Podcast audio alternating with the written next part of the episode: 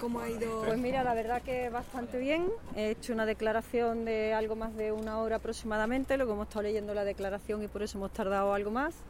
Y bueno, he dejado claro en primer lugar que tenía competencia para firmar los contratos y ha quedado acreditado porque hemos aportado todas las actas eh, con las certificaciones que me delegaban la competencia para la firma.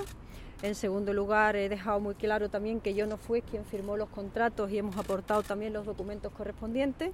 Y en tercer lugar, hemos dejado muy claro que yo no participé en la tramitación directa del expediente porque evidentemente todos saben cómo funcionan los ayuntamientos, los alcaldes no tramitan los expedientes.